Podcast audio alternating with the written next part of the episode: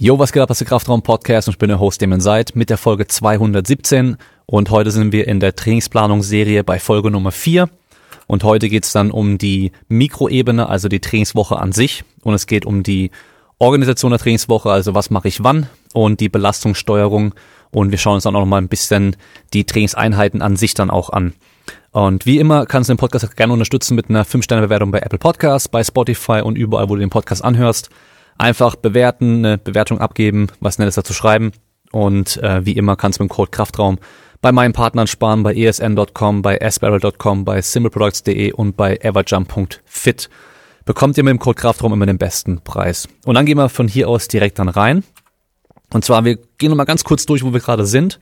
Also wir haben jetzt schon mal drei Folgen gehabt, ähm, wo wir über die ganzen Sachen, die oben drüber stehen, über dieser Mikroebene, wo wir jetzt drin sind, äh, gesprochen haben.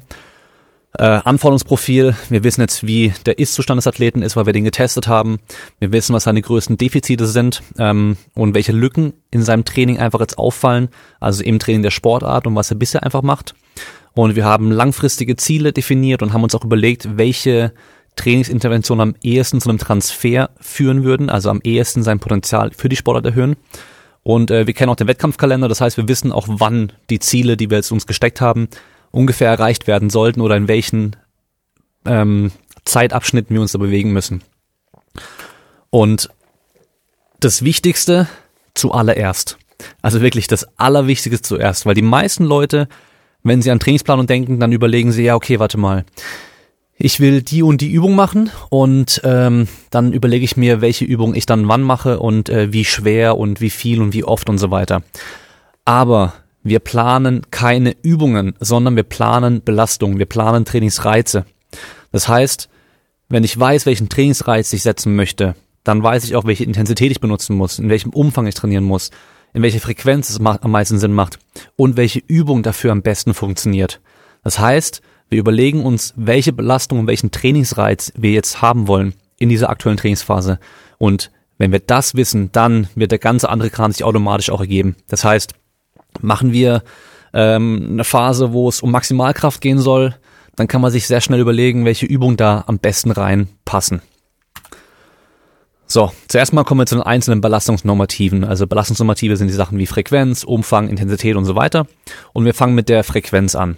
Und ich habe ja in den Folgen bisher schon ein paar Mal erwähnt, ähm, dass dieses Optimum in der Realität sehr selten erreicht werden kann. Also so optimales Training. Gerade wenn wir uns zum Beispiel angucken, für Hypertrophietraining können wir relativ klar sagen, wie oft und wie viel und welche Umfänge und so weiter. Wenn wir jetzt aber einen Sportler haben, der zwei, drei, viermal die Woche seine Sportart trainieren muss, zusätzlich zur Sportart noch ein paar andere Sachen trainieren muss und dazu jetzt Muskeln aufbauen möchte, wird es sehr unrealistisch sein, dass er, keine Ahnung, mehrmals die Woche nochmal ein hochvolumiges Muskelaufbautraining macht. Das heißt, wir müssen uns hier erstmal anschauen, wie viele Sporteinheiten haben wir sowieso schon, also trainiert die Person schon zweimal oder dreimal vielleicht pro Woche oder vier, fünfmal, je nachdem, hat auch noch Spiele an einem bestimmten Tag am Wochenende vielleicht. Dann, welches Trainingsziel haben wir? Ähm, wie viele frische Tage, also frisch in Anführungszeichen, also wie viele Tage brauche ich in der Woche, wo die Person möglichst leistungsfähig sein soll. Das wären dann zum Beispiel so Sa Sachen wie ähm, ein bestimmtes Techniktraining einmal pro Woche oder ein bestimmtes Schnelligkeitstraining, ähm, je nachdem welche Sportart das auch ist, oder eben auch ein Wettkampf.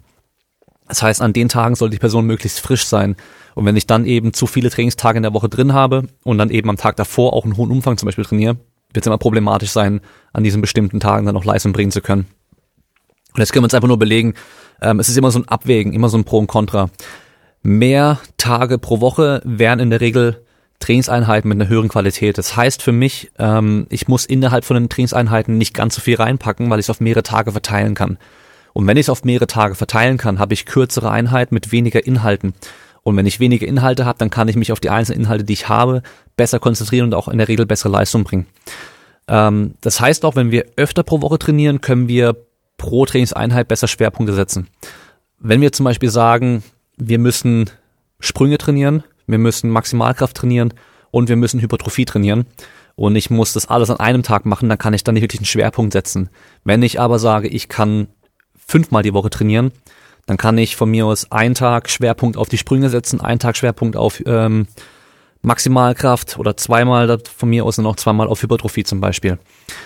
Aber mit mehr Trainingstagen kommt natürlich auch immer gleich dazu, dass wir weniger Pausen haben, also weniger Pausentage. Also zwischen den einzelnen Einheiten haben wir dann weniger Pausen. Und es ist ja nicht eine Seltenheit im Profisport, dass man sagt, man hat ähm, zwei oder drei Einheiten am Tag. Also Trainingseinheiten. Kann der Sport sein und das Athletiktraining. Auf der anderen Seite, wenn wir weniger Trainingstage machen, haben wir in der Regel mehr Zeit für Erholung und auch die Anpassung. Dieser alte Spruch, der Muskel wächst ähm, in der Ruhe oder in der Pause, da ist schon auch was dran. Das heißt, wir brauchen irgendwo auch diese Pausen dazwischen mal. Ähm, da ist natürlich auch immer ein bisschen abhängig davon, wie weit sind wir schon in unserer Trainingsgeschichte. Das heißt, wie gut trainiert ist die Person? Also wie schnell kann der auch erholen von den verschiedenen Reizen? Und man muss natürlich auch sagen, je weniger Trainingstage man hat, desto intensiver werden in der Regel die Einheiten sein oder belastender, weil wir halt mehr machen müssen. Das heißt, desto mehr Erholung brauche ich auch wieder. Wenn ich kürzere Einheiten mache, kleinere Einheiten dafür öfter, dann brauche ich aber dazwischen auch nicht ganz so viel Zeit zum Erholen. Das haben wir jetzt eben gerade schon gesagt, höherer Umfang pro Einheit. Ähm, und was wir bei weniger Trainingstagen auch immer als Problem haben, also im Gegensatz zu diesem Schwerpunkt setzen pro Einheit, ist, dass wir halt eben verschiedene Sachen in einer Einheit teilweise trainieren müssen. Und da könnten halt eben so Interferenzeffekte ins Spiel kommen. Also wenn man zum Beispiel sagt, man macht irgendwie ähm, schnellkräftig, maximalkräftige Sachen und noch Sachen, die halt sehr ermüdend sind danach dann zum Beispiel noch. Äh, da könnten die Anpassungen so ein bisschen gegenläufig sein und sich ein bisschen so, ähm, wie sagt man das, äh, ein bisschen canceln. Ich weiß gar nicht, wie man das auf Deutsch sagen würde. Also so gegenseitig ein bisschen negativ beeinflussen. Ja, das heißt, die ganzen Sachen muss man irgendwo beachten, ähm, wenn man sich die Frage stellt, wie oft trainiere ich jetzt erstmal. Und diese Folge wird ja präsentiert von Löwenanteil. Das sind diese Bio-Fertiggerichte in Gläsern, die haben alle einen hohen Proteinanteil, die haben alle relativ wenig Kalorien. Das Beste daran, die sind ungekühlt über ein Jahr haltbar. Das heißt, man kann die einfach so in den Rucksack reinwerfen, wenn man unterwegs was zum Essen braucht, was Gescheites. Man kann sie natürlich aber auch zu Hause im Kühlschrank lagern, dann sind sie natürlich noch länger haltbar. Aber wie gesagt, die müssen nicht gekühlt werden. Und ich gucke jetzt gerade nochmal, damit ich nichts vergesse. Und zwar einmal proteinreich. Wir haben jetzt hier zum Beispiel den African Bowl mit veganem Hühnchen und auf Erbsenbasis, genau. Da haben wir pro Glas, das sind immer 570 Gramm, haben wir 31,4 Gramm Eiweiß und 445 Kalorien. Also relativ wenig Kalorien für die Menge, die drin ist, trotzdem relativ viel Eiweiß. Aber man muss natürlich auch nicht ein ganzes Glas auf einmal essen. Was man ja auch machen kann zum Beispiel, ist, man nimmt sich eine Eiweißquelle, man nimmt sich zum Beispiel noch eine Beilage wie Reis zum Beispiel und packt dann das hier mit dazu. Dann hat man vielleicht auch zwei Mahlzeiten, die man draus machen kann. Ähm, relativ easy. Und ähm, in drei Minuten fertig, egal ob Mikrowelle, Topf oder Pfanne. Also einfach in die Mikrowelle reinknallen, Deckel vorher wegmachen am besten, der solle da nicht mit rein. Oder eben in die Pfanne reinmachen oder in äh, den Topf reinmachen. Kann man auch kalt theoretisch essen, also wer unterwegs einfach einen Löffel mit einpackt, kann die auch dann einfach so löffeln. Es gibt viele verschiedene Geschmäcker. Hier haben wir African Bowl, es gibt vegane, es gibt nicht vegane Varianten. Und ähm, aktuell könnt ihr mit dem Code Kraftraum 10% beim Einkaufen sparen. Es gibt auch große Sets ähm, zum Beispiel Probierpakete, wo alle Geschmäcker einmal drin sind. Ähm, ich glaube zwei Gläser von jedem Geschmack. Dann gibt's auch Vegan Special. Und es gibt einen Vorratspack, das sind glaube ich 18 Gläser drin. Und man kann, wie gesagt, zweimal von so einem Glas essen, außer man ist halt eben, ja, so wie ich, ich mache so eine Packung auf und dann ist halt immer einfach für mich eine Portion. Aber wenn ihr vielleicht eben jetzt nicht äh, gerade 1,90 und 90 Kilo seid, sondern eher vielleicht 1,60 und 60 Kilo, dann reicht euch vielleicht auch ein Glas für zwei äh, Portionen oder man macht eben die Beilagen mit dazu.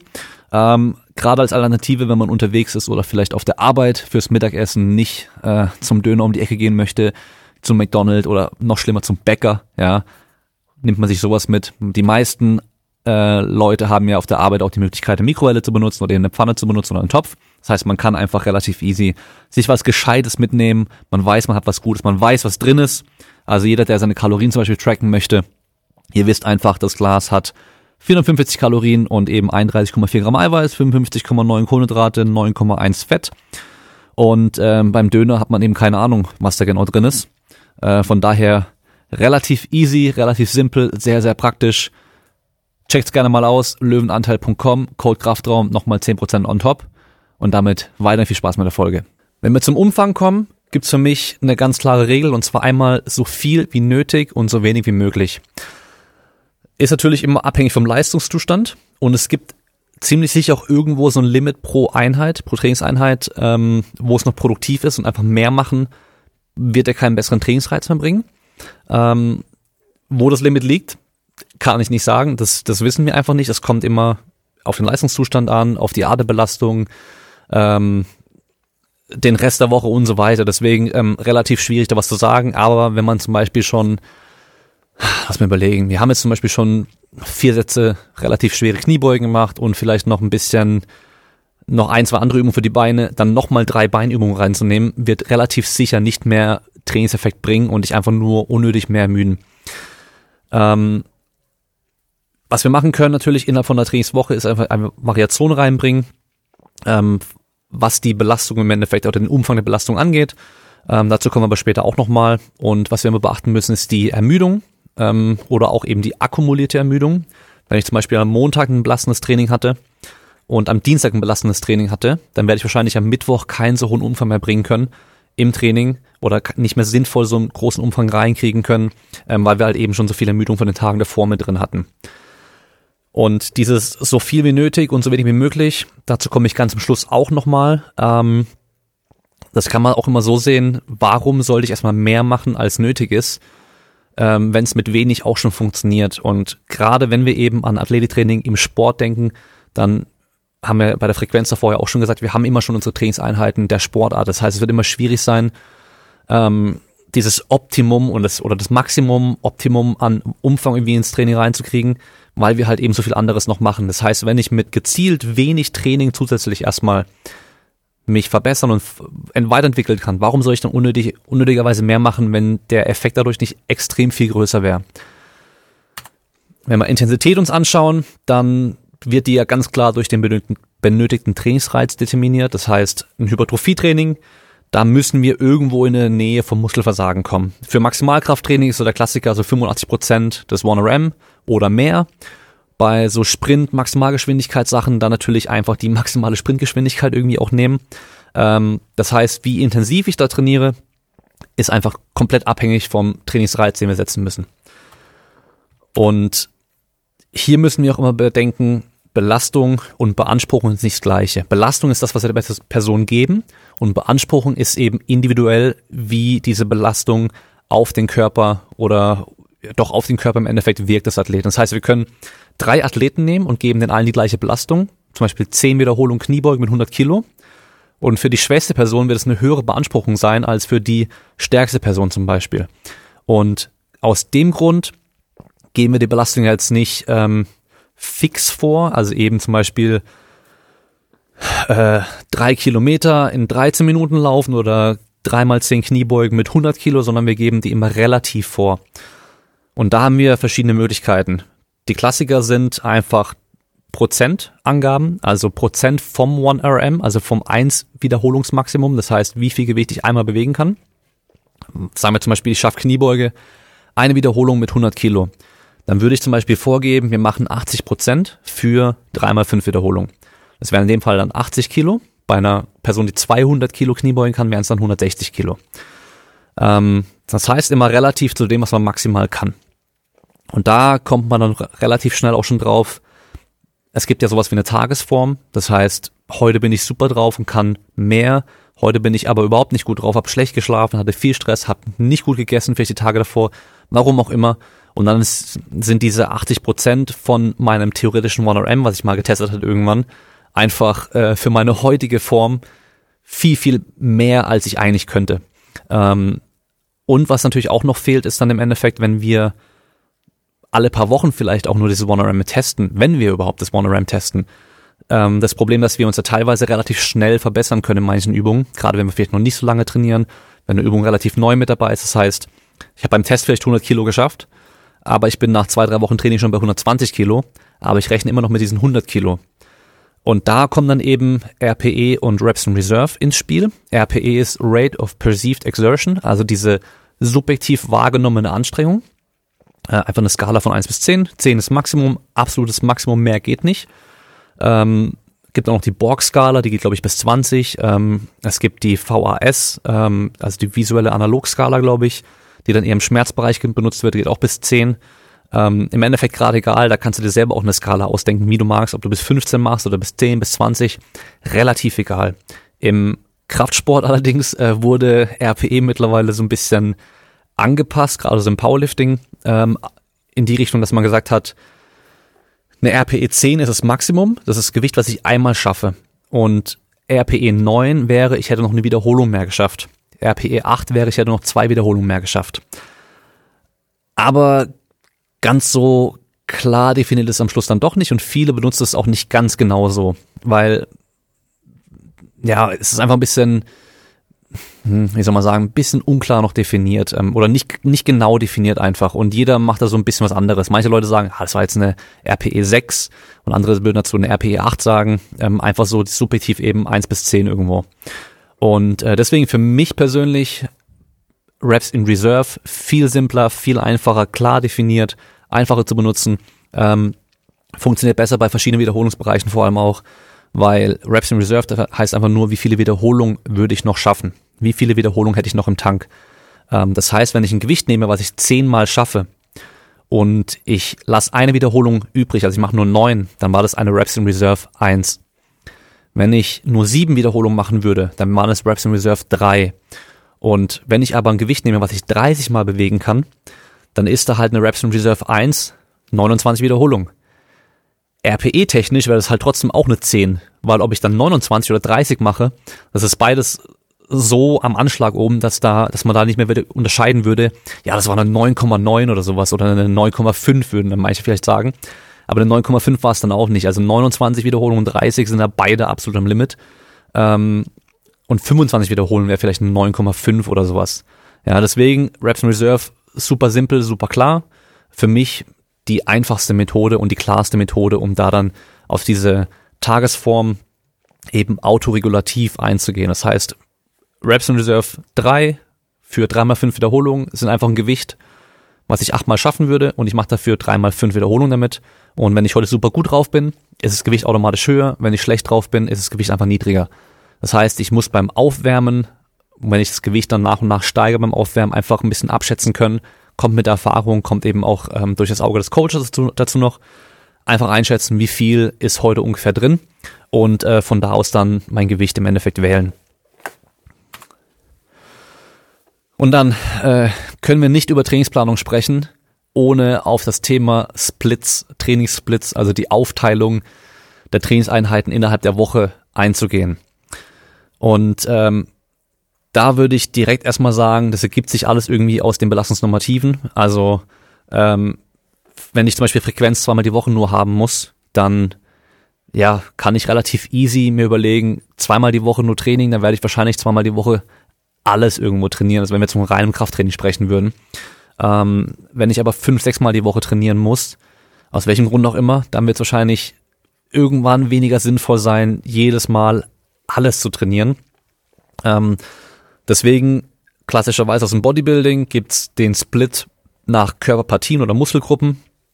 Also man kennt zum Beispiel, man macht montags Brust und Trizeps, man macht Dienstag äh, Rücken und Bizeps zum Beispiel, man macht Mittwoch Beine und man macht, äh, keine Ahnung, Donnerstag Schultern und Bauch zum Beispiel, sowas. Ähm, hat beim Bodybuilding viel gemacht in die Richtung. Das Problem dabei ist aber, Bankdrücken ja, ähm, trainiert auch die Schultern und äh, Rudern trainiert halt auch, ähm, also lang, vorgebeugtes Langhantelrudern geht auch auf den unteren Rücken, geht auch auf den Rumpf und so weiter, geht auch ein bisschen auf die Oberschenkelrückseite und genauso wie Kreuzheben, da streiten sich die Bodybuilder ja vor allem heute immer noch mit den Powerliftern, ähm, ob das jetzt eine Rückenübung ist oder eine, eine, Beinübung. Ähm, Kniebeugen schwer ist halt auch irgendwo ganz Körper. Das heißt, wir haben immer irgendwo eine Überlappung. Das heißt, zu versuchen, klar zu trennen, welche Muskelgruppen man wann trainiert. Ähm, das kann man sich zwar vornehmen, aber das funktioniert in der Realität eh nicht so gut. Aber es kann halt trotzdem irgendwo vorteilhaft sein. Und da kann man sich jetzt direkt mal ein Beispiel überlegen. Ähm, nehmen wir, nehmen wir einen Sprinter. Oder nehmen wir einen Weitspringer. Ein Weitspringer ist noch ein bisschen besser. Und der Weitspringer hat zweimal die Woche sein Training. Der trainiert zum Beispiel mittwochs und donnerstags einfach mal Weitsprung. Okay? Das heißt, am Mittwoch und am Donnerstag hat er auf jeden Fall schon mal eine Belastung für seine Beinmuskulatur. Und er will am Mittwoch und am Donnerstag möglichst fit sein. Und er ist vielleicht gerade in einer Trainingsphase, wo er eben nur zweimal die Woche sein Leichtathletik trainieren kann, aber er sollte relativ viel Athletiktraining noch machen. Das heißt, der muss natürlich auch Beine trainieren, der muss Kniebeugen machen, der muss all möglichen Kram machen. noch Sprünge trainieren, was weiß ich was.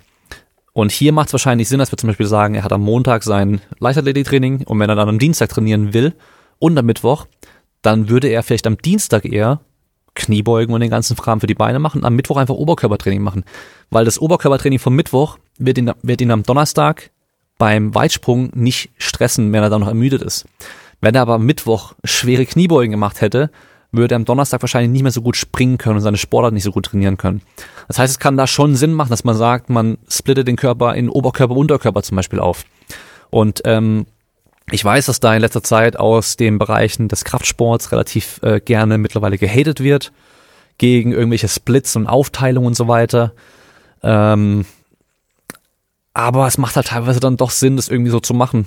Oder es ergibt sich automatisch in die Richtung, wenn man halt eben noch andere Sachen beachten muss und halt nicht nur Kraftsport macht. Und ja, ähm, dass man natürlich, wenn man äh, an dem einen Tag hauptsächlich Beine trainiert hat, danach noch Seitheben für die Schulter machen kann, wenn man Bodybuilding als Ziel hat, da spricht ja nichts dagegen. Ja, ähm, aber im Sport ist es halt eben so, wir haben halt oftmals eben nicht so viele Einheiten und wir haben eben noch andere Sachen, die wir beachten müssen. Da wird es eben ein bisschen schwerer teilweise, ähm, wie man die Aufteilung reinkriegt, weil wir halt eben gucken müssen, an welchen Tagen muss ich frisch sein und muss eben leistungsfähig für meinen Sportart sein. Und was da noch reinkommt als Idee, ist so ein High- und Low-Split. Oder High, Medium, Low kann man auch machen, ja, dass man sagt, man hat, man wählt sich Tage aus, an denen man eine hohe Belastung oder einen hohen Umfang haben möchte und Tage mit einem niedrigeren Umfang. Ähm, Gerade wenn Sportler zum Beispiel dreimal die Woche ihre Sportler trainieren, Montag, Mittwoch, Freitag, kann man ja erstmal die Idee haben, ja okay, dann mache ich halt am Dienstag, Donnerstag und Samstag mein Athletiktraining. Aber das ist halt immer dann so, dass wir dann keine Pausentage mehr haben. Was wir da machen könnten, wäre zum Beispiel, man macht Dienstag und Donnerstag und Samstag zum Beispiel wenig Belastung und wirklich nur bisschen Training, dass man dann eh am nächsten Tag wieder fit ist und macht aber an diesen Montag, Mittwoch, Freitag Einheiten, wo man eh schon seinen Sport trainiert, da nochmal extra Training dazu und hat da eben die hohe Belastung und dann zwischendurch immer diese niedrige Belastung, dass man die Belastung so aufteilt und halt eben nicht mehr auf die anderen Tage komplett drauflegt. Kann auch seine Vorteile haben, weil man halt eben, gerade wenn man mehrmals am Tag trainieren muss, sich eben dann eben diese schwereren, leichteren Tage oder die umfangreicheren und weniger umfangreichen Tage ein bisschen aufteilen kann und dann eben an diesen einfachen Tagen bisschen besser erholen kann, um eben wieder fit zu sein für diesen nächsten umfangreicheren Tag. Ähm, ja, was man zu Trainingssplits vielleicht noch sagen kann, es gibt nicht so einen perfekten Split, weil man wird immer wieder mal gefragt, so ja, ähm, was ist deiner Meinung nach der be beste Split für Powerlifting und keine Ahnung was, ähm, gibt's nicht. Das, der Split sollte so wie das Periodisierungsmodell oder eben die Trainingsmethode, die man wählt, nicht vorgeben, wie man trainiert, sondern eben andersrum. Es ergibt sich aus allem anderen und kommt am Schluss im Endeffekt. Und ich habe hier mal so eine Übersicht ähm, der Belastungsnormative so generell, die habe ich vor ein paar Jahren mal gemacht. Ähm, sollte auch jedem eigentlich relativ klar sein. Und zwar, wir haben auf der einen Seite Maximalkraft, auf der anderen Seite Kraftausdauer, in der Mitte ein ganz großer Bereich Hypertrophie und einfach, wie sich da zum Beispiel die Intensität verhält. Also für Maximalkraft brauchen wir die maximale Intensität im Endeffekt und die sinkt natürlich, je weiter wir Richtung Kraftausdauer gehen. Das heißt, wenn wir uns Krafttraining vorstellen, dann ist natürlich bei Kraftausdauer das Handelgewicht deutlich niedriger als beim Maximalkrafttraining. Die Time under Tension oder die Zeit unter Spannung, die steigt natürlich, je mehr wir in die Richtung Kraftausdauer gehen, wenn wir halt viel mehr Wiederholung machen. Der Trainingsumfang, der wird, wenn man den Trainingsumfang nicht anhand der Sätze, sondern eben anhand der äh, Tonnen, die man bewegt im Training, also Sätze mal Wiederholung mal Gewicht, wird irgendwo im Hypertrophiebereich, so in diesem klassischen Hypertrophiebereich wahrscheinlich am höchsten sein, weil die Gewichte relativ hoch sind und man trotzdem aber viele Sätze Wiederholung macht. Beim Kraftausdauertraining, wenn wir ganz im Extrembereich sind mit ähm, 50 und mehr Wiederholungen, da sind die Gewichte schon wieder so niedrig, dass man da halt auch nicht mehr so viel Tonnen insgesamt bewegt, beim Maximalkrafttraining genauso. Wenn ich dreimal zwei Wiederholungen mache, auch wenn ich 200 Kilo nehme dafür, dann sind es halt trotzdem nur ein paar hundert Kilo, die ich bewegt habe. Und ähm, dreimal zehn mit ähm, weniger Gewicht macht da trotzdem deutlich mehr aus im Endeffekt.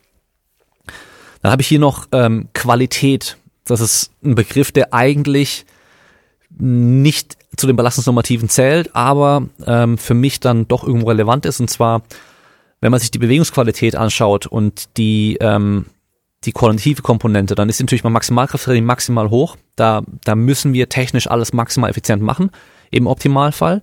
Und je mehr wir Richtung Kraftausdauer gehen, desto unrelevanter wird es. Also Wenn ich einfach nur maximale Kraft Ausdauer für meine Brust und meine Arme trainieren möchte, kann ich einfach Liegestütze machen, egal wie hässlich die sind. Hauptsache ich mache viele davon. Ja, das ist relativ egal. Aber wenn ich halt maximal stark sein möchte, dann mache ich halt Bankdrücken und auch nicht einfach irgendwie, sondern halt Bankdrücken mit einer sauberen, effizienten Technik. Ähm, Erholung ist dann im Endeffekt die Satzpausenzeit und die ist natürlich beim Maximalkrafttraining sollte die maximal hoch sein, also die Erholung zwischen den Sätzen, aber auch die Erholung zwischen den Einheiten im Optimalfall. Und das sinkt die Zeit immer mehr, je mehr wir Richtung Kraftausdauer gehen. Das heißt, wir haben im Hypertrophiebereich irgendwo eine Seite, wo wir auch uns fast komplett erholen zwischen den Sätzen, weil wir halt eben über diese hohe Spannung und eben die Wiederholungszahl aufrechterhalten, ähm, darüber halt einen guten Reiz setzen möchten. Aber wir können ja auch Hypertrophie durch die metabolische Ermüdung auch generieren. Das heißt, da machen wir eher kürzere Pausen. Ähm, und Kraftausdauer, da wollen wir ermüden das heißt, wenn man da halt immer voll Pause machen würde zwischen den Sätzen, wäre es natürlich ein bisschen doof, äh, weil man dann mehr Sätze machen muss. Und die Intention ähm, ist auch nochmal sowas, ähm, was auch nicht klassischerweise dazu gehört, aber doch auch relevant ist. Und zwar besagt es eigentlich nur, wenn ich Maximalkrafttraining mache, egal wie schwer das Gewicht ist und egal wie langsam ich mich am Schluss bewege, ich muss versuchen, mich maximal schnell bewegen, zu bewegen mit dem Gewicht. Das heißt, wenn ich die 200 Kilo auf der Stange drauf habe und ich schaffe nur 205 Kilo zum Beispiel, natürlich werden sich die 200 Kilo sehr langsam bewegen, aber ich versuche die maximal schnell zu bewegen. Da wissen wir einfach aus der Forschung und auch rein, ähm, ähm, rein aus der Theorie, dass es da zu besseren Anpassungen kommt, Richtung Maximalkraft, auch Richtung Schnellkraft. Und bei der Kraftausdauer da muss ich nicht, gerade wenn ich sage, ich nehme Gewicht, mit dem ich 100 Wiederholung schaffe, da muss ich nicht die erste Wiederholung maximal schnell machen, weil dann bewege ich mich ja ultra, ultra schnell, sondern da einfach ein kontrolliertes Tempo und ähm, ob es ein bisschen schneller, ein bisschen langsamer ist, wieder relativ egal.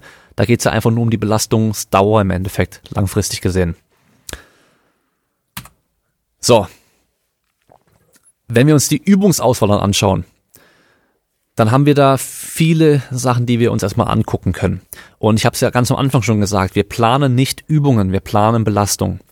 Das heißt, wenn wir uns jetzt überlegt haben, welche Intensität wir brauchen, welche ähm, Belastungsdauer wir haben wollen, welche Bewegungsgeschwindigkeit wir haben wollen, alles je nach Trainingsziel im Endeffekt, dann kann ich mir dann überlegen, welche Übungen passen am besten dazu. Das heißt, nötige Intensität, muss ich da maximale Gewichte bewegen oder eher weniger.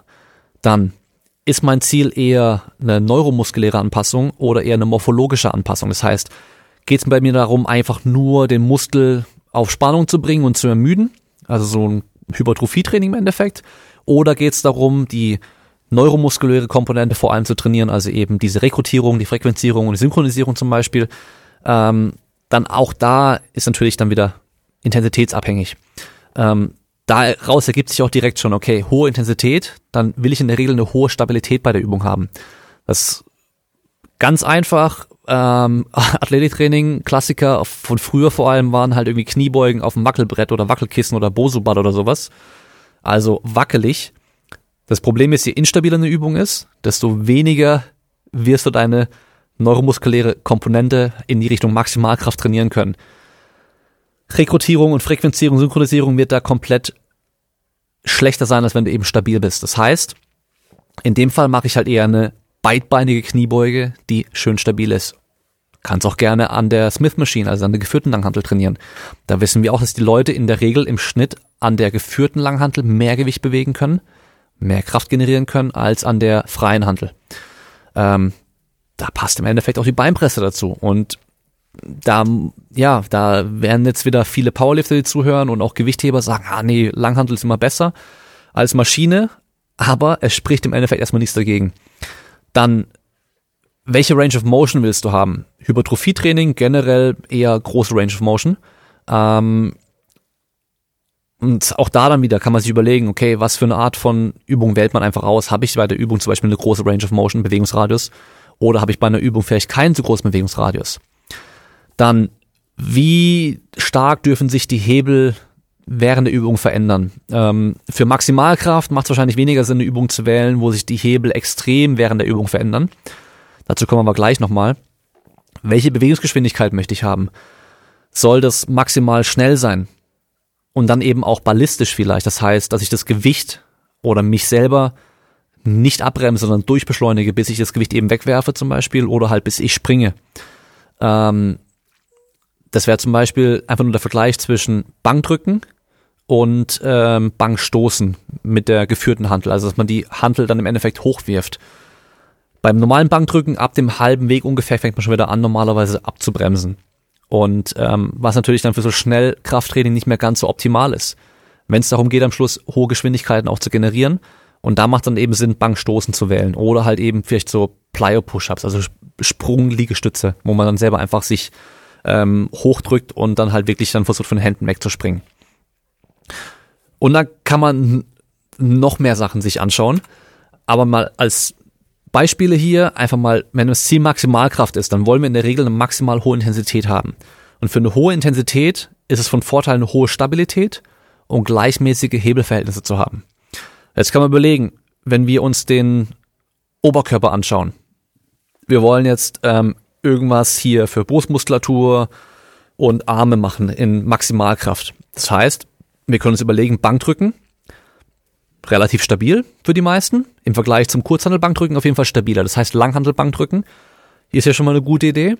Und die Hebelfelder sind auch relativ gleichbleibend. Das heißt, ob ich den Arm jetzt oben ausgestreckt habe oder in der unteren Position bin, dadurch, dass wir zwei Gelenke oder mehr als zwei Gelenke im Endeffekt bewegen, also mehr als ein Gelenk reicht im Endeffekt zu sagen, ähm, verteilt sich die, diese Hebel immer auf diese beiden oder mehr Gelenke eben und dadurch verändert sich der Hebel nicht so stark. Im Vergleich dazu wären Fliegende mit Kurzhanteln das komplette Gegenteil. Mit Kurzhanteln auf jeden Fall schon mal instabiler als mit einer Langhantel, weil wir halt einarmig sind und dann eben noch in eine Ebene mehr stabilisieren müssen.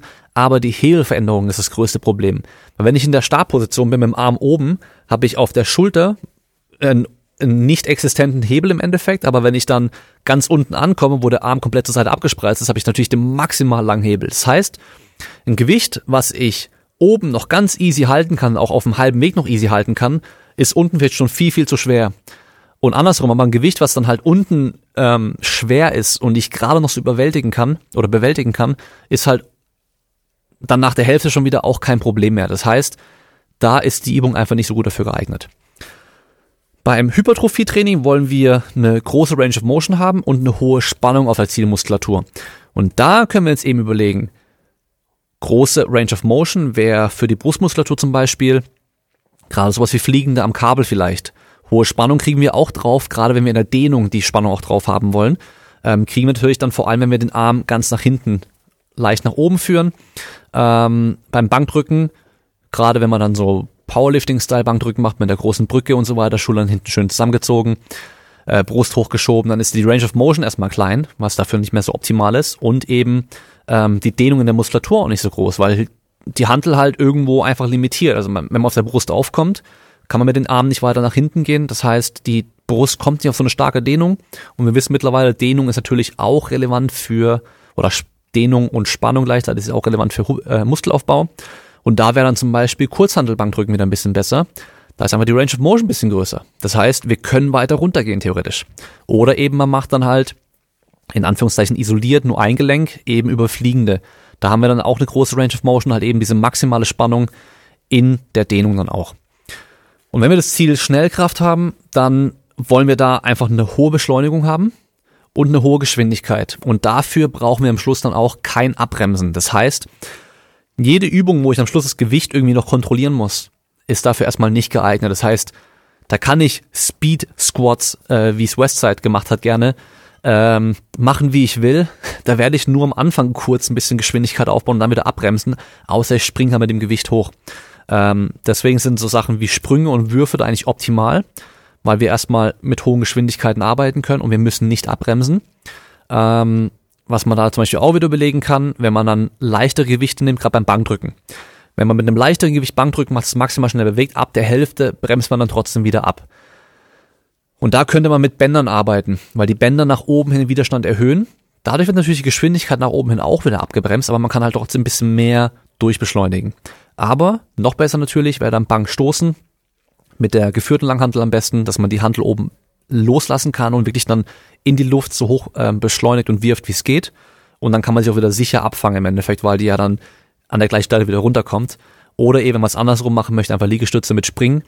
ähm, wer für sowas zu schwach ist zum Beispiel, der kann dann Liegestützen unterstützen machen mit einem Band von oben, also einfach einem Power Rack.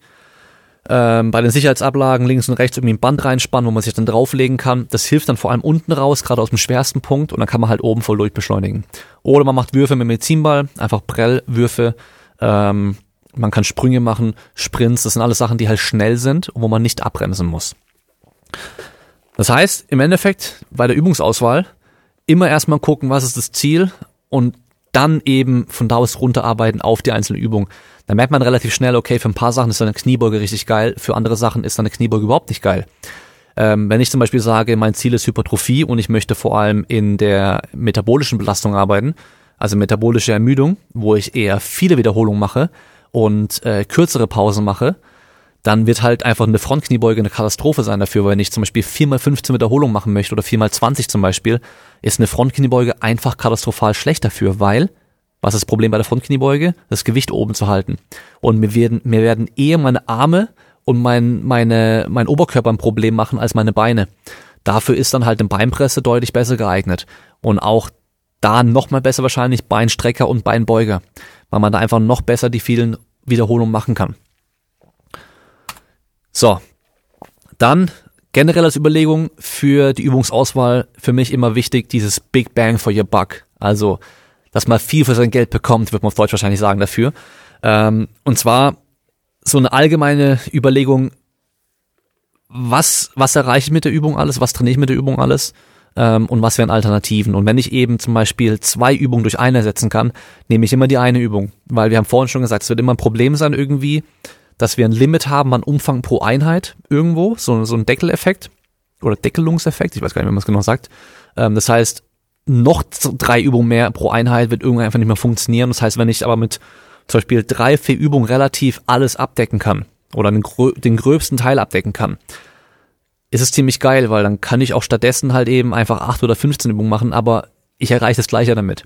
Ähm, und dann kommen wir aber am Schluss halt dann doch wieder dahin, okay, eine Kniebeuge ist halt doch relativ geil, weil eine Kniebeuge ersetzt halt viele andere Übungen auf einmal. Also man könnte sagen, ich mache eine Kniebeuge oder ich mache halt vielleicht Beinstrecker, Beinbeuger, Wadenheben, äh, Hip Thrusts und äh, Adduktion zum Beispiel, anstatt von einer Kniebeuge. Die Muskeln, die trainiert werden, sind die gleich. Natürlich werden die auf eine etwas andere Art und Weise trainiert, aber ich decke halt immer viel mehr auf einmal ab. Und da sind wir meist auch wieder bei diesen Grundübungen oder Mehrgelenksübungen, das heißt Übungen, die halt mehrere Gelenke auf einmal bewegen, weil je mehr Gelenke involviert sind, desto mehr Muskeln werden auch gleichzeitig trainiert. Ähm, dann können wir noch überlegen, welche Übungen wählen wir bei einem Athleten, der vielleicht noch nicht so viele Übungen kennt. Und da gibt's dann diesen Repeated Bout Effekt. Kennt jeder von euch, jeder, der schon mal trainiert hat, kennt den. Und zwar, wenn ich eine neue Übung mache, bekomme ich eher nochmal Muskelkater von der Übung, kann mich eher schneller nochmal steigern. Ähm, aber auch nur aus dem Grund, weil halt eben der Körper oder weil man diese Übung einfach noch nicht kennt und der Körper relativ schnell sich auf diese Übung einstellt, gerade wenn man die regelmäßig macht. Ähm, das heißt, wir haben auch wieder so einen Effekt, dass wir nach ein paar Einheiten erst dann sinnvoll, also in Anführungszeichen sinnvoll mit der Übung trainieren, weil der Körper halt sich erstmal kurzfristig schnell anpasst an diese Übung und dann eben die, der eigentliche Trainingsreiz im Endeffekt dann langfristig erst kommt. Ähm, Heißt andersrum aber auch, wenn du eine Übung noch gar nicht kennst und jetzt aber in der Phase bist, wo du vielleicht nicht so ähm, gerne Muskelkater hättest die ganze Zeit, dann würde ich halt eher Übungen wählen, die man halt kennt und eben vielleicht nicht über die Trainingswoche hinweg 20 verschiedene Übungen, sondern halt vielleicht nur seine fünf verschiedenen Übungen, weil wir halt dann eher diesen Repeated Bout-Effekt auch bekommen und halt schneller nicht Muskelkater bekommen durch eine Übung. Auch wenn natürlich die Belastung an sich dafür auch noch was ausmacht, aber die Übung an sich wird auch nochmal halt eben durch diesen Repeated Bout-Effekt dann äh, ein bisschen weniger Muskelkater generieren können. Und dann natürlich noch ganz wichtig, persönliche Präferenz. Also ich frage meine Leute eigentlich immer, gibt's Übungen, die du überhaupt nicht leiden kannst, die äh, du weißt, von denen du weißt, auch wenn die im Trainingsplan drin stehen, du machst sie dann trotzdem nicht. Also Klassiker als Beispiel sind immer die Planks oder, oder halt die Bauchübung am Ende vom Trainingsplan. Die lassen viele gerne dann mal weg. Das heißt, wenn ich das weiß, dann plane ich das natürlich auch nicht ein. Und dann aber auch so Sachen wie bei mir persönlich zum Beispiel Bulgarian Split Squats. Ich bekomme davon eigentlich immer Muskelkater. Warum auch immer, aber ich bekomme eigentlich immer Muskelkater. Selbst wenn ich die über Wochen hinweg regelmäßig trainiert habe, ich bekomme da einfach mehr Muskelkater als von normalen Kniebeugen zum Beispiel. Das heißt, wenn ich weiß, heute mache ich Training, wo ich meine Beine trainiere und morgen will ich aber viele Sprünge machen oder tricken oder rennen oder sprinten, was weiß ich was, dann werde ich heute eher meine Kniebeugen machen statt meine Bulgarian Split Squats. Weil ich halt weiß, wenn ich Bulgarian Split Squats mache, dann kann ich morgen nicht gescheit tricken, weil ich so Muskelkater haben werde. Ähm, natürlich dann auch nochmal ist Motivation und Spaß und sowas auch ein, ein wichtiger Faktor bei der Übungsauswahl. Das heißt, wenn jemand voll auf Frontkniebeugen steht, dann werde ich dem eher Frontkniebeugen einplanen als irgendwie äh, Highbar Back Squats oder Lowbar Back Squats oder sowas, ähm, wenn die Person diese Übung halt lieber macht. Ähm, auch wenn die dann vielleicht an sich theoretisch schlechter wäre als die andere Variante. Wenn die Person da extrem drauf Bock hat, dann soll die lieber die Übung machen, weil dann wird es wahrscheinlich trotzdem mehr Gas geben bei der Übung. Und dadurch, dass wir am Schluss dann jetzt gerade im Athletiktraining eher sind und nicht im reinen Powerlifting oder reinen Gewichtheben, Strongman, Crossfit, also dieser reine Kraftsport, ähm, ist es dann am Schluss doch nicht mehr so entscheidend, wo die Handel bei der Kniebeuge jetzt ist, weil wir machen die Kniebeuge nicht, um in der Kniebeuge besser zu werden, sondern wir machen die Kniebeuge ja, um andere Sachen zu erreichen, also bestimmte physiologische Anpassungen im Körper zu erreichen. Wenn wir das Ganze mal überlegen, einfach mal so, ich habe jetzt einfach mal irgendwelche Beispiele genommen, jetzt mal so ein Fußballer in Season ähm, auf einem nicht so hohen Niveau wahrscheinlich, der jetzt irgendwie zweimal die Woche Training hat und am äh, Wochenende ein Spiel hat. Dienstags und Donnerstag hat er sein, sein Fußballtraining und Samstag hat er dann ein Spiel. Dann ähm, könnte er zum Beispiel montags und mittwochs Athletiktraining machen, montags mit einem hohen Umfang, hoher Intensität und eher in Anführungszeichen Power als Ziel, wenn er halt eben in Season ist. Das heißt, er hat irgendwo höhere Widerstände teilweise, aber auch höhere Geschwindigkeiten. Ähm, Mittwochs dann eher niedriger Umfang, aber maximale Intensität, weil er da eher auf Schnelligkeit gehen würde zum Beispiel. Und dann würde ich in der Regel empfehlen, wenn er zum Beispiel samstags vormittags sein Spiel hat, dann soll er am Samstag am besten nochmal in den Kraftraum gehen. Und da machen wir nochmal einen hohen Umfang, mittlere Intensität, klassisches Krafttraining, Muskelaufbautraining einfach zum Erhalten von dem, was er sich über die Offseason antrainiert hat. Ähm, das heißt, die Einheiten montags und mittwochs sind dafür da, um ihn nochmal besser zu machen als Athlet. Ist in Season gerade auf einem nicht so hohen Niveau auch noch sehr, sehr gut möglich. Und diese Samstagseinheiten nach dem Spiel ist einfach nur Kraft- und Muskelerhalt. Weil er am Schluss ja dann doch in Anführungszeichen relativ wenige Trainingseinheiten hat. Und die Überlegung ist eben, warum mache ich das am Samstag nach dem Spiel? Weil wenn er die am Sonntag machen würde, wäre er wahrscheinlich am Montag für sein Powertraining nicht ganz so fit. Das heißt, er müsste am Montag irgendwie frei machen. Aber wann macht er dann sein Powertraining, was er irgendwo auch unterbringen muss? Weil die Montags- und Mittwochseinheit ist wichtiger als die Samstagseinheit. Aber die Samstagseinheit ist für den Erhalt sehr wichtig und die führt auch dazu, oder die Anpassung, die er da bekommt, bekommt und erhält, führen dazu, dass diese Power- und Schnelligkeitseinheiten eben mehr Effekt haben. Und da muss man eben überlegen, wann macht man's? Wann macht man sein Training?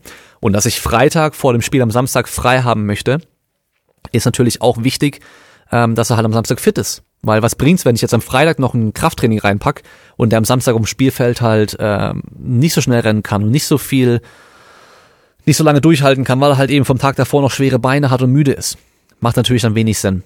Also so könnte man das zum Beispiel machen.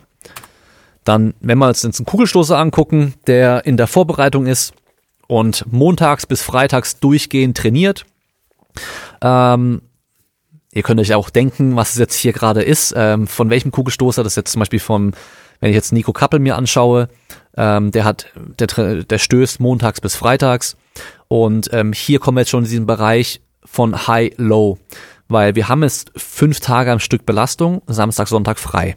Ähm, Samstag, Sonntag frei ist in dem Fall auch wichtig, weil wir halt dann über diese Woche oder diese fünf Tage Training ähm, schon relativ viel Belastung auch draufpacken und er dann die zwei Tage frei auch einfach braucht.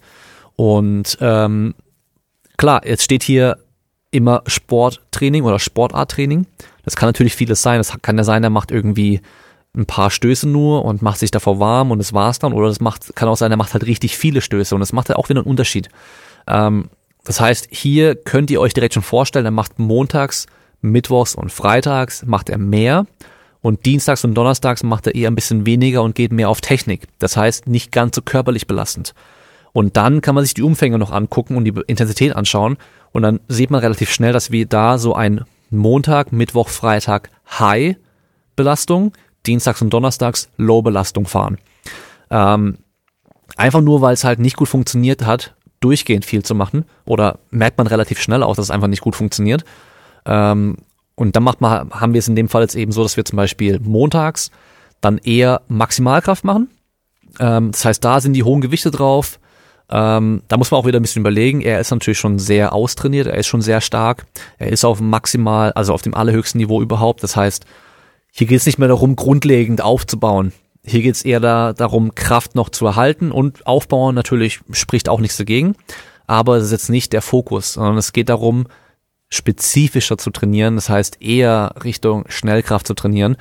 Ähm, dienstags dann eher nochmal Würfe und Beweglichkeit. Das sind Sachen, die halt sonst immer ein bisschen schwierig ähm, einzubauen sind. Die Würfe sind auch nur eher lockere Sachen. Ähm, Mittwochs dann Kraft eher Richtung Power. Das heißt, da sind dann so Sachen drin wie Sprungkniebeugen, da zum Beispiel so, ähm, ich weiß gar nicht, wie man es auf Deutsch nennt, Anreißen aus dem Hang vielleicht, also so Hang, High-Pulse-Geschichten, so, sowas in der Richtung. Ähm, und auch immer Sprünge. Das heißt, Sprünge sind eigentlich jeden Tag irgendwo mit drin, aber ähm, da sind halt eher auch etwas langsamere Sprünge drin. Donnerstag nochmal bisschen spezielles Rumpftraining und Beweglichkeit extra nochmal also auch Rumpf hier ist so eine Sache, die halt bei den anderen einfach so ein bisschen wegfällt, bei den anderen Einheiten oder ein bisschen schwer Platz findet, weil wir machen da schon so viel, da will man dann nicht noch dann am Schluss zwei, drei Rumpfübungen machen. Und so haben wir die an einem Tag halt speziell drin.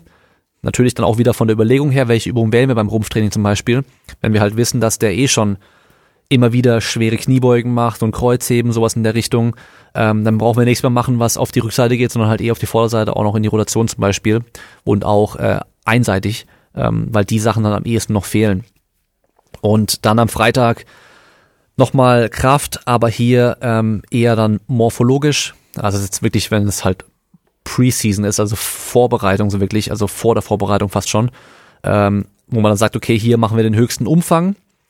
Hier machen wir zum Beispiel dann diese einbeinigen Kniebeugen. Hier machen wir dann ähm, auch mal mit höheren Wiederholungszahlen. Also da, wo wir sagen, okay, wir wollen noch ein bisschen Muskelmasse draufpacken, machen wir am Ende der Woche weil hier ist nicht mehr ganz so wichtig, ähm, ob er das maximale Gewicht bewegen kann und wie, ob er es maximal schnell bewegen kann, wie zum Beispiel am Mittwoch oder am Montag, sondern hier geht es ja darum, dass er ähm, die Muskulatur ermüden, ermüden möchte. Also er möchte die Struktur unter Spannung bringen und auch ermüden. Ähm, und da kann er auch schon Vorermüdung haben, weil am Freitag ist natürlich nicht mehr ganz so viel Dampf da wie am Montag oder Mittwoch. Ähm, und wenn er das zum Beispiel am Montag machen würde, dann würde er halt Dienstag und Mittwoch noch was davon merken weil das am meisten Ermüdung auch generiert. Das heißt auch hier, wenn wir uns das Training äh, uns überlegen, was ich wann machen möchte im, äh, in meiner Trainingswoche, muss man sich überlegen, welche Trainingsinhalte, die ich irgendwo unterbringen muss, bringen am meisten Ermüdung. Welche generieren am meisten Ermüdung und vor allem, wie schnell wird diese Ermüdung wieder abgebaut? Und ähm, ja, ich habe ja eine Podcast-Folge schon, wo es um ZNS geht und Ermüdung ähm, und diese Irrtümer, die es da so ein bisschen gibt, dass da viele ja denken, irgendwie Maximalkrafttraining wäre so ermüdend fürs ZNS, aber eigentlich ist es eher Ausdauertraining und hohe Umfänge und auch ähm, ähm, Ausbelastung einfach auch, also so ans Limit gehen, was man beim Krafttraining ja eher nicht macht, also nicht ans Limit von der Anstrengung, sondern eben ans, ans Limit ähm, mit Ermüdung im Endeffekt. Das heißt, wenn ich weiß, ich brauche eine Einheit Ausdauer, wo ich Intervalltraining mache mit längeren Intervallen und wirklich komplett ausbelaste, dann mache ich die vielleicht eben da, wo ich dann danach Zeit für Erholung habe und eben nicht danach ähm, noch irgendwie am nächsten Tag sinnvolles Training machen muss. Ja, das heißt auch da wieder überlegen, was setze ich wann rein, dass ich eben so viele Einheiten wie möglich mit der hohen Qualität trainieren kann und dann am Schluss dann aber auch wieder dann auch die Zeit habe, um mich zu erholen. Deswegen dann auch eben hier dann Samstag, Sonntag frei, da kann man, sich am Freitag abschießen, so ganz grob gesagt. Dann kommt immer der Begriff Deloads irgendwann auf und die Frage, ja, was ist mit Deloads? Und ähm, generell Deloads, kurz zum Erklären, was es ist, sollten eine Phase sein mit reduziertem Umfang und re reduzierter Intensität. Wie man es genau macht, das macht jeder auf seine eigene Art und Weise, aber in der Regel sagt man, Intensität wird ein bisschen runtergefahren, Umfang wird deutlich runtergefahren, ja. Und äh, soll dafür da sein, um sich zu erholen. In der Regel macht man dann eine Woche, einfach eine Woche mit deutlich weniger Umfang und äh, etwas reduzierter Intensität, dass man sich erholen kann und Übertraining vermeidet. Aber wir wissen ja mittlerweile, Übertraining ist gar kein so relevantes Thema für die meisten. Ähm, da muss man schon über lange, lange, lange Zeit extrem viel Training machen, um wirklich in ein Übertraining reinzukommen. Overreaching ähm, ist ein anderer Punkt. Äh, der kommt natürlich schon deutlich früher und in den Bereich kommt der eine oder andere auch schon mal rein. Ähm, Aber ich muss direkt sagen, ich bin kein Fan und kein Freund davon, fix geplante Deloads einzuplanen, ähm, sondern gerade im Sportbereich ist es ja eben so, dass man halt eher durch den Wettkampfkalender eh schon so ein bisschen ähm, eingespannt ist, in, also in welchen Zeitraum man sich bewegt. Und das heißt, wenn ich dann klassischerweise jede vier Wochen oder fünf Wochen so ein Deload einplanen muss, weil man es ja so macht, dann ähm, funktioniert es einfach teilweise gar nicht mit der, mit der Planung innerhalb von diesem Zeitrahmen. Und wo ich dann lieber Deloads wirklich mal reinnehme, ist, wenn man dann sagt, ich mache es nicht fest geplant, sondern ich gucke eben, wie das Training sich entwickelt und wie der Athlet einfach auch Feedback gibt. Das heißt, wenn ein Athlet, die meisten haben ja eben nicht nur ihre Sportart, sie haben noch alles andere drumherum. Das heißt, wieder alle möglichen Stressoren, die ins Training irgendwie hier auch einwirken und auf den Körper einwirken und zu Belastung und Ermüdung führen. Und wenn die Person sagt so, hey, theoretisch steht eigentlich ja jetzt ein Deload an, weil ähm, wir alle fünf Wochen einen Deload machen, aber im Training, ich fühle mich, ich fühle mich erstmal noch richtig fit und es läuft gerade gut. Warum soll ich dann Deload machen? Dann, dann mach doch weiter. Wenn du noch ein, zwei, drei Wochen weitermachen kannst, so dann mach's doch weiter und nimm es einfach mit. So, wenn du schon mal Schwung hast, dann, dann nimm den Schwung so ein bisschen mit, ja. Ähm, aber wenn die Person sagt so, keine Ahnung, nach drei Wochen in den Trainingsblocks so, ey, irgendwie, ich bin voll am Sack und ähm, ich habe das Gefühl, ich muss die ganze Zeit nur schlafen und ich muss die ganze Zeit nur essen irgendwie und ich bin trotzdem nicht fit, dann einfach direkt reagieren und sagen, okay, wir fahren mal ein paar Tage runter und gucken, ob es ausreicht, um danach dann weiterzumachen wie geplant im Endeffekt. Ja, das heißt, die Deloads eigentlich eher so nutzen, ähm, wie es nötig ist und einfach, wenn es läuft, dann läuft's. Also warum was ändern, wenn es gerade läuft? Einfach weitermachen erstmal und wenn es nicht läuft, dann kann man mit sowas kommen. Ja, und dann kann man auch wieder überlegen, in der Regel wenn wir uns dann so Trainingsphasen oder Trainingsblöcke anschauen, wir starten eigentlich immer ein bisschen leichter rein. Wir starten immer leichter rein, bauen Schwung auf und dann steigen wir uns, bis wir eben an so einen Punkt kommen, wo wir sagen, okay, jetzt sind wir hier gerade so im Maximalbereich. Und dann kommt ja irgendwann der nächste Trainingsblock. Und dadurch, dass wir eh leichter rein starten, dann sind das ja auch wieder Phasen von einem Deload im Endeffekt. Klar mit einer neuen Belastung. Deswegen würde ich auch nicht sagen, dass es ein Deload ist direkt, weil wir ja nicht die gleiche also die gleichen Übungen und die gleichen alles drum und dran machen, nur mit weniger Umfang und ein bisschen weniger Intensität, sondern wir machen ja schon eine andere, ein anderes Training im Endeffekt. Aber die Belastung an sich ist dann trotzdem niedriger. Das heißt, wir können auch darüber durch diese, wir können es ja Intro-Wochen nennen, ja, ähm, also einfach, wenn wir jetzt zum Beispiel sagen, wir machen vier Wochen Training, die, die erste Woche wird in der Regel eigentlich immer relativ easy und entspannt bleiben, die zweite wird auch noch relativ easy sein, die dritte dann da wird's dann schon, wird's dann knackig und die vierte nochmal Vollgas im Endeffekt so. Ähm, und dann der nächste Block geht dann wieder genauso los. Dann hat man immer wieder seine Phasen, wo man weniger Belastung hat und höhere Belastung auch wieder, die sich abwechseln. Und dann braucht man wahrscheinlich gar keine Deloads. Und wenn man es dann mal braucht, dann macht man es einfach, wenn man es halt braucht. Wenn man sich halt überlegt, man macht alle vier Wochen irgendwie einen Deload, dann würde man, keine Ahnung, was, was wären es dann, äh, zwölf Wochen im Jahr oder, oder mehr, würde man ja nur Deloads machen. Ähm, das muss halt echt nicht sein irgendwie. Also weil in der Regel wird man in diesen Deload-Wochen ja nicht besser. Oder man setzt keinen Trainingsreiz mehr, der wirklich relevant ist in den meisten Fällen.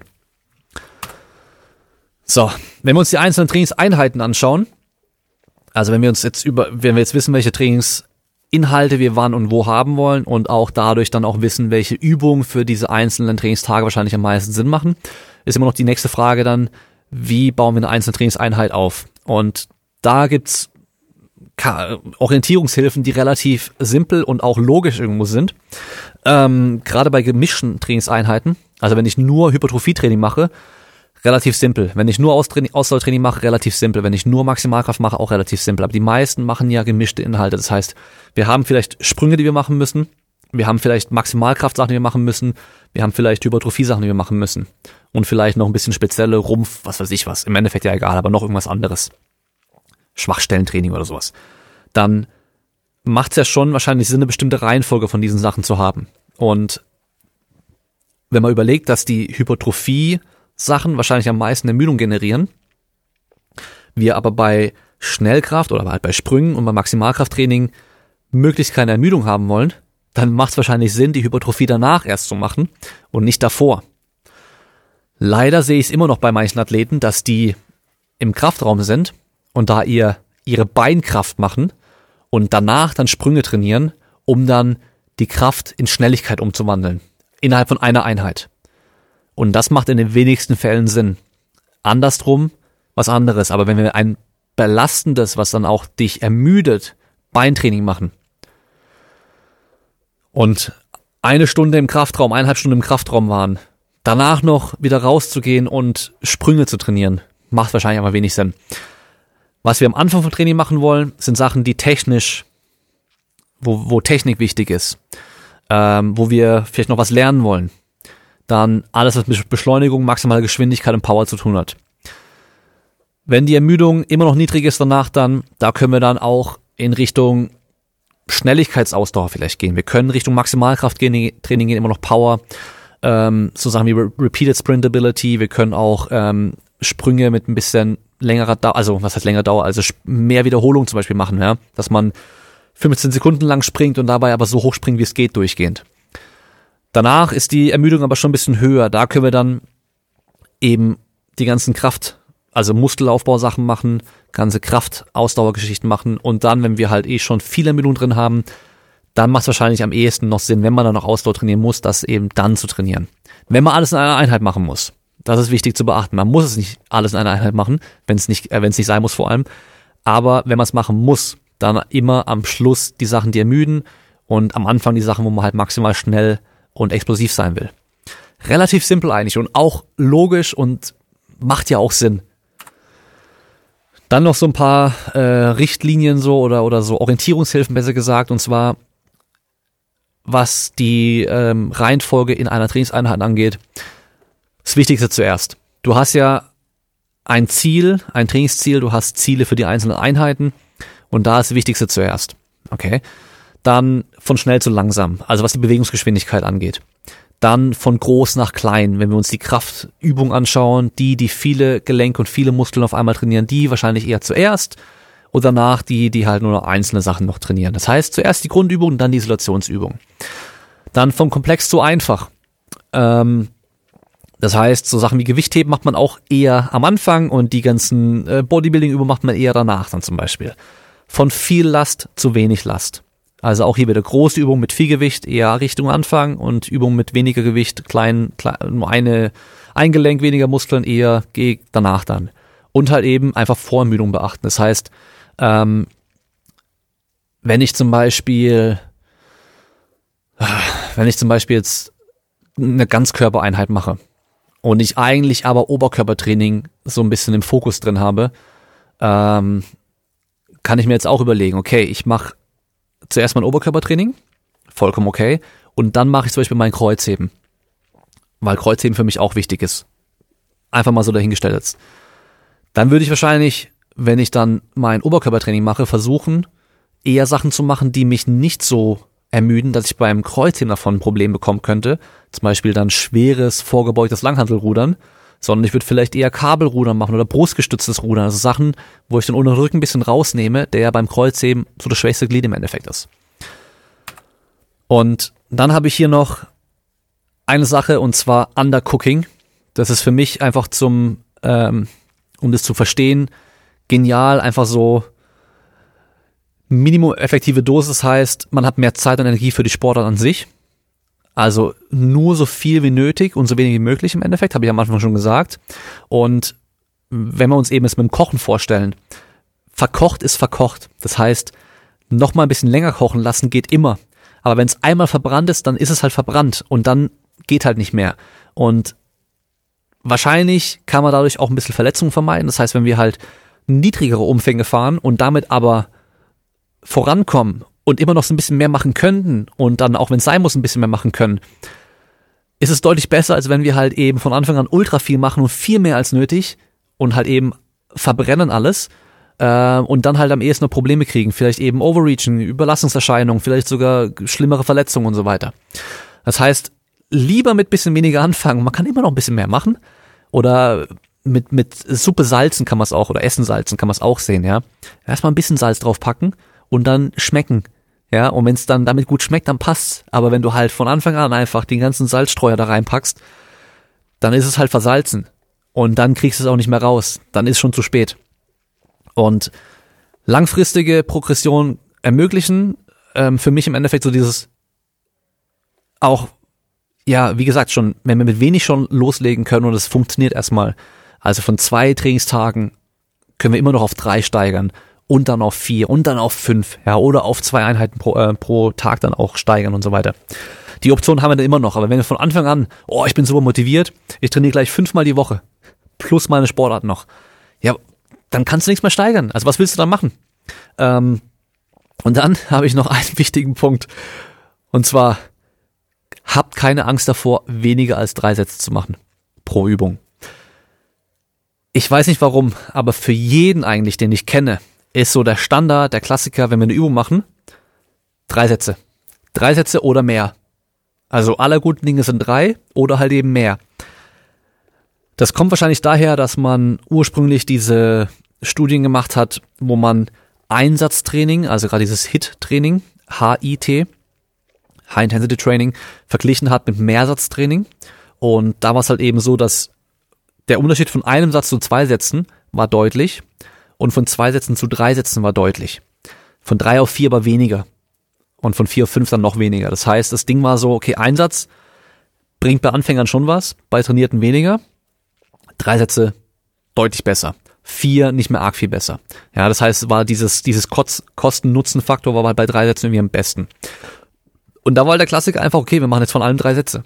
Wenn ich aber überlege, wie viel Inhalt ich teilweise in ein Training reinpacken muss, um irgendwie alles abzudecken und ich habe vielleicht nur meine zwei Trainingstage und ich mache von allem erstmal drei Sätze pauschal, dann habe ich teilweise eben so viele Sätze, dass ich dann pro Einheit so viel mache.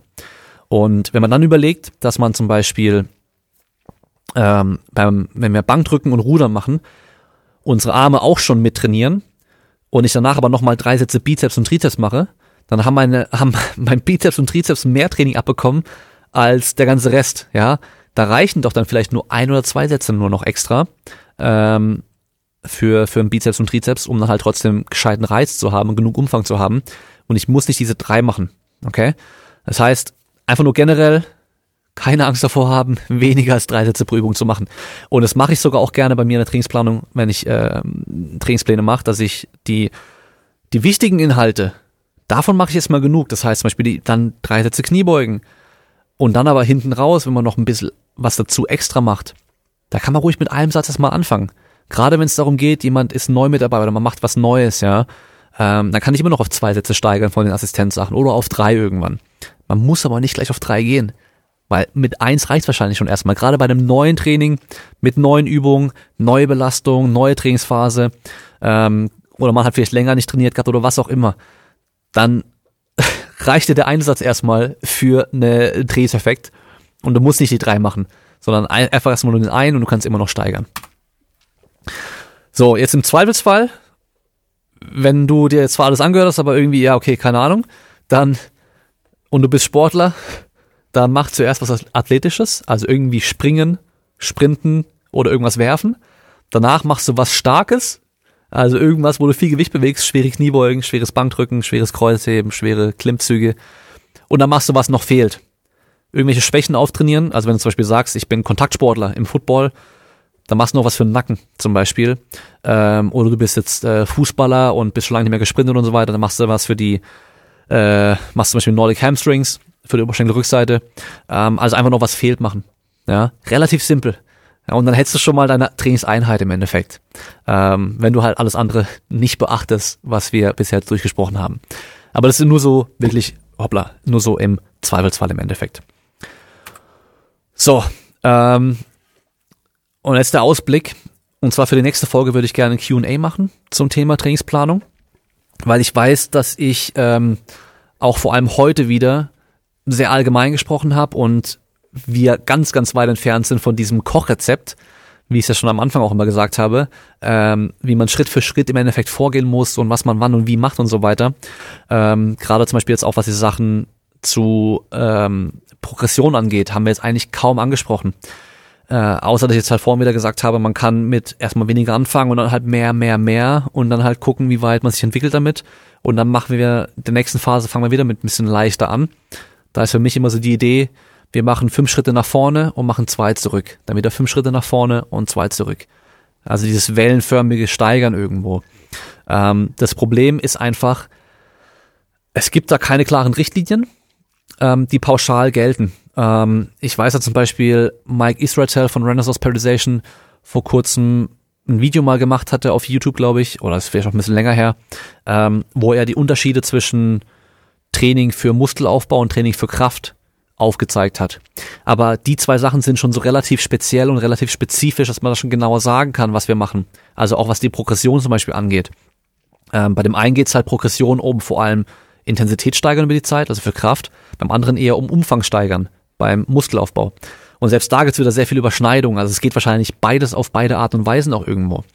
Ähm, deswegen würde ich gerne QA machen, ähm, wo ihr Fragen stellen könnt. Gerne Detailfragen ähm, und vor allem auch gerne mit Beispielen. Also bringt Beispiele, so dass man auch ähm, dass man auch ein bisschen was hat, womit man arbeiten kann. Weil wenn man einfach nur allgemein widersprechen will, dann ja, äh, habt ihr ja schon gemerkt, dann gibt's halt wenig Handfestes irgendwo. Aber am Schluss soll's ja, soll die ganze Serie jetzt eigentlich so auch ähm, gewesen sein, dass ich einfach nur so die Gedankengänge dahinter irgendwo aufzeige und einfach versuchen zu verstehen, ähm, ein Plan sieht am Schluss zwar relativ simpel aus, du machst heute Kniebeugen 3x5 zum Beispiel, ähm, aber wie wir da hingekommen sind, was wir am Schluss eigentlich alles davor beachten sollten, um eben auf die Entscheidung zu kommen, dass wir dann diese 3x5 Kniebeugen machen.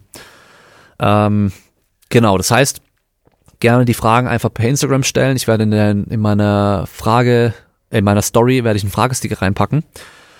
Ähm, also instagram.com strich Damien Seid. Ähm, und ihr könnt es auch per E-Mail machen. Einfach bei äh, kraftraumpodcast.de ist unten ein Kontaktformular oder direkt an info at damienseid.de. Ähm, da geht's auch. Ich glaube, info at kraftraumpodcast.de gibt's auch. Ich bin mir nicht ganz sicher. Einfach auf kraftraumpodcast.de gehen und da unten schreiben. Und ich gucke auch nochmal, ob wir über Instagram dieses, ähm, ach nee, wir sind auch auf YouTube, genau. Wer es hier bei YouTube gerade zuschaut, in die Kommentare gerne die Fragen reinstellen. Und dann bereite ich das vor und dann werden wir in der nächsten Folge dann eben die ganzen Fragen nochmal beantworten ähm, und vielleicht eben ein paar Beispiele durchgehen können, ähm, wo wir dann einfach ein bisschen mehr Details auch sehen können und noch ein bisschen äh, handfestere Infos im Endeffekt auch haben. Genau, und dann ähm, hoffe ich erstmal, dass die, Fol die Folgen jetzt, die letzten paar, es waren jetzt vier Folgen zum Thema, dass die interessant waren und äh, hoffentlich auch was Neues waren irgendwo ähm, und vielleicht auch so ein bisschen einfach aufgezeigt haben, dass es eben nicht diesen einen Leitfaden gibt, nach dem man sich richten muss und dann auch einfach, dass man versteht, alle, die euch sagen, so wird Training gemacht und genau so müsst ihr es machen und euch da irgendwie so ein System verkaufen wollen, dass die halt im Endeffekt ja euch ein System verkaufen wollen.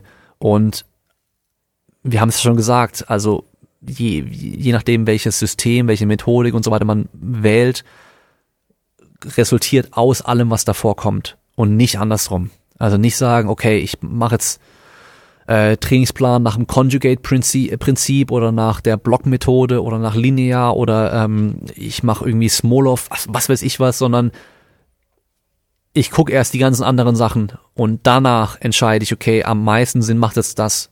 Und ähm, im Endeffekt braucht man da gar keine Periodisierungsmodelle mehr haben, weil das automatisch im Endeffekt passiert, was man dann wie macht und ähm, genau. Gut, ähm, dann sind wir erstmal durch. Als nächstes kommt das QA, wie schon gesagt, und von da aus kommen dann auch wieder Folgen mit Gästen und Folgen zu anderen Themen. Und äh, wie immer danke fürs Zuhören, wie, danke für äh, eure Reviews bei Apple Podcasts und die Sterne bei Spotify, fürs Folgen, fürs Folgen auf Instagram, fürs Folgen hier bei YouTube, was abonnieren, die Kommentare bei YouTube und dann hören wir uns wieder beim nächsten Mal und sehen uns wieder beim nächsten Mal und bis dahin bleibt stark.